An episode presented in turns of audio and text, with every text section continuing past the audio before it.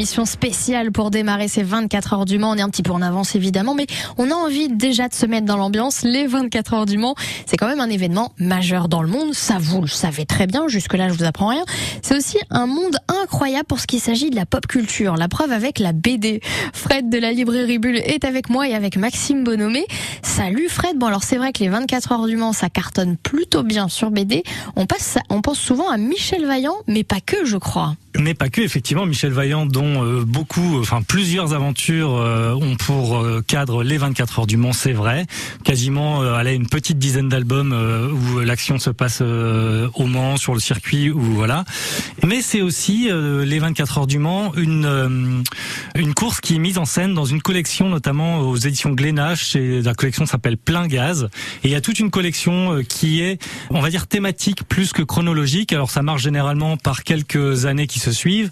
Mais surtout, euh, cette collection, elle met l'accent sur des duels un peu prestigieux, mmh. des événements qui ont marqué l'histoire euh, bien de cette euh, course internationale que sont les 24 heures du Mans.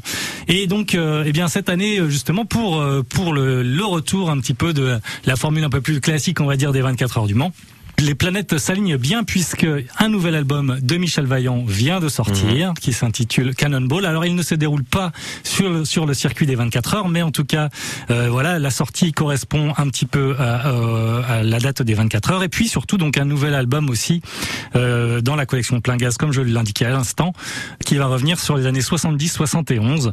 Voilà, un album euh, dessiné par Marc Bourne. Marc Bourne sera en dédicace pour cet album sur les 24 heures avec Benjamin Beneteau, que les les amateurs aussi de bande dessinée automobile connaissent bien.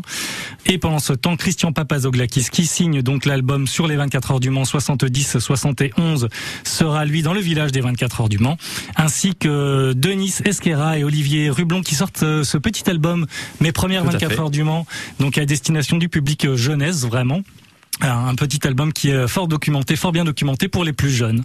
Voilà. Et puis euh, dimanche, vous pourrez retrouver également Marc Bourgne euh, sur euh, le circuit dans le village, ainsi que Christian Papazoglakis et Denis Esquera et Olivier Rublon. Donc tout ça vraiment un bel événement construit autour, eh bien, de des 24 heures du Mans, avec évidemment comme passion commune l'automobile, bien sûr. Oui, puis ça marche très très bien. Je l'ai dit sur bande dessinée parce qu'il y a de très belles images à chaque fois, de très très beaux dessins et il il y a des dessinateurs qui euh, ont vraiment beaucoup d'imagination. C'est très agréable à regarder. C'est effectivement très agréable et on peut se rendre compte aussi du travail fourni parce que si vous en avez l'occasion également, vous pouvez passer à l'espace bis de la librairie Bulle qui a été tout justement mis aux couleurs de l'automobile avec des expositions de planches originales d'auteurs, de dessins originaux et vraiment n'hésitez pas à faire un petit tour là-bas parce que vous risquez d'être un petit peu surpris par la qualité justement de ce travail. Eh ben on attend avec impatience le centenaire parce que je pense qu'il y aura plein de bandes dessinées tout au long de l'année.